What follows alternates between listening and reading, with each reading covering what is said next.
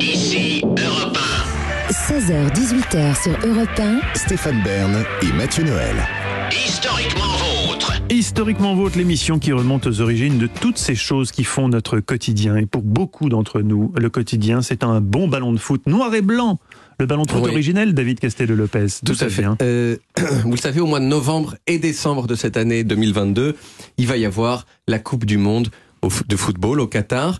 Et le ballon qui sera utilisé pendant cette Coupe du Monde, c'est celui-ci. Je vous le montre en studio et je le, je le décris pour les auditeurs. C'est un ballon avec des motifs euh, triangulaires fluo sur fond blanc que euh, je pense qu'on peut qualifier de moche. Voilà. On, peut, on, peut, Euh, on peut aller jusque-là. exactement. Pourquoi, pourquoi il est comme ça hein? Ah ça, je sais pas pourquoi il est comme ça, mais c'est en fait c'est une évolution un peu un peu normale. Les ballons, ils sont de plus en plus colorés. Il y de a plus plein en de plus couleurs, Il y a du jaune, il y a du, de, de l'orange, du, du, tous les du pays qui vont être représentés. Exactement. Il y a peut-être une symbolique, et je, je la, je la chercherai euh, Oui, pour je vous la pense dire. c'est pour reprendre toutes les couleurs de tous les drapeaux euh, pré- présents euh, Ouais. à la Coupe du Monde. Et, et comme il y a vraiment- je vais vous dire. Parce et, que ça me- et comme il y a vraiment beaucoup de drapeaux, ça fait à peu près toutes les couleurs qui soient, donc c'est jamais une bonne idée de, de mettre toutes les de couleurs à la fois dans un tableau. Mais en tout cas, c'est le nec plus ultra du ballon de football dans le monde aujourd'hui. Et avant de vous parler de l'objet de cette chronique, qui est spécifiquement le ballon blanc et noir, je vais remonter jusqu'aux origines primitives Oh oui. du ballon de football. Tous les ballons du monde, au départ, c'était des vessies de porc Mhm. qui avaient des formes irrégulières, ce qui n'est pas top pour jouer au foot parce qu'on ne sait jamais exactement comment le ballon va rebondir. Et puis au milieu du 19e siècle euh, est intervenu un monsieur du- duquel j'ai déjà parlé à deux reprises dans cette chronique, dans cette chronique pardon, une fois pour le canard jaune en plastique dans le bain, qui est aussi le canard euh, un petit peu sexuel pour euh, les filles, et une autre fois pour les préservatifs. Ce monsieur c'est Charles Goodyear, l'inventeur du caoutchouc vulcanisé. J'ai toujours pas, c'est la troisième fois, j'ai toujours pas compris ce que c'était que le caoutchouc vulcanisé, ce que c'était que la vulcanisation. Mais en tout cas, le résultat de la vulcanisation, c'est que grâce euh, à ça, on, on a pu fabriquer des objets en caoutchouc de façon beaucoup plus fiable qu'avant. Et le premier ballon qui utilisait une chambre à air en caoutchouc vulcanisé, il date de 1855. Et pendant plus de 100 ans, ça n'a pas trop bougé. C'était une chambre à air donc en caoutchouc recouvert d'une armature fabriquée avec des morceaux de cuir cousus entre eux. Mhm. Et les ballons de, euh, de cette époque-là, ils n'étaient pas blancs, mais marron. Marron, pourquoi? Eh bien, tout simplement parce que c'était la couleur naturelle du cuir. Regardez par exemple euh, ce ballon de foot nazi euh, utilisé. euh, Il faut aux toujours Jeux vous mettre un nazi dans votre chronique. Exactement, aux Jeux Olympiques de Berlin en 1936, vous voyez, vous pouvez, je, je- je- vous le montre ici, c'est un, c'est un ballon tout à fait marron. Euh, Mais surtout, les coutures sont tellement grosses, ça devait changer la- la- le contact du ballon. Ça devait vraiment pas- bizarre. C'était pas top. Et ils avaient par ailleurs un énorme inconvénient, ces ballons, c'est que le cuir, euh, Regardez pas... Stéphane, un ballon nazi. Exactement.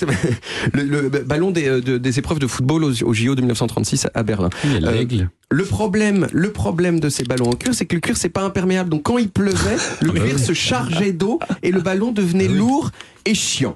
Ça a été comme ça jusqu'en 1966 et pour la Coupe du Monde 1970, Adidas a popularisé un modèle qui reste à ce jour le plus célèbre du monde et que je vous montre Eh oui. Ici, un ballon noir et blanc fait d'un assemblage de pentagones noirs et d'hexagones blancs. Pourquoi est-ce qu'on a choisi cet assemblage de couleurs? Eh bien, c'était une façon euh, que le ballon soit mieux visible sur les écrans de Télé, télévision qui, à l'époque, étaient encore la plupart du temps en noir et blanc. Le blanc, ça permet au ballon d'être vu euh, clairement en noir et blanc. Et les taches noires, j'ai lu qu'elles aidaient à faire percevoir dans quel sens le ballon tournait. Mais su- sur ce dernier point, je ne suis pas sûr de mes sources. Euh, mais vous, je vous dis quand même l'information. Il y a que 20 exemplaires de ce ballon qui ont été utilisés pour la Coupe du Monde en 1970. Mais il s'en est vendu 600 000 dans le monde dans la foulée de la Coupe du Monde. Pourtant, c'est pas resté très longtemps le ballon officiel, euh, puisque dès 1978, c'était déjà plus le même. Il reste que c'est devenu la représentation la plus euh, Mm. courante, la plus immédiate, la plus compréhensible d'un ballon de football partout dans le monde. Si vous, si vous dessinez un rond sur une feuille, par exemple, sans contexte, ça reste un rond. C'est impossible de savoir que c'est un ballon de football. Et vous rajoutez juste les pentagones noirs et paf, c'est un ballon de football direct. Il y a plein d'équivalents de, ce- de ce principe euh, dans le dessin hein, pour plein d'objets. La cigarette, si on veut la reconnaître directement sur un dessin, faut que ce soit une cigarette avec un filtre. Sinon, euh, ça peut être n'importe quoi. Et c'est pas pour rien non plus que Jerry de Tom et Jerry, il aime bien l'emmental et pas un autre fromage. Parce que de la même façon, si vous dessinez un cube, ce cube c'est n'importe quoi. Si vous y ajoutez des trous, eh bien immanquablement ce sera du fromage. Donc voilà, le ballon blanc et noir est, ton ballon de- est au ballon de football, ce que l'emmental est au fromage. Je pensais jamais euh, prononcer cette phrase. un jour, mais je Vous l'avez fait, fait, cette émission est pleine de surprises. Bah, merci beaucoup, David. Et- On retrouve les origines en podcast sur toutes les applis audio et en vidéo sur YouTube Dailymotion et sur le site europe1.fr. Et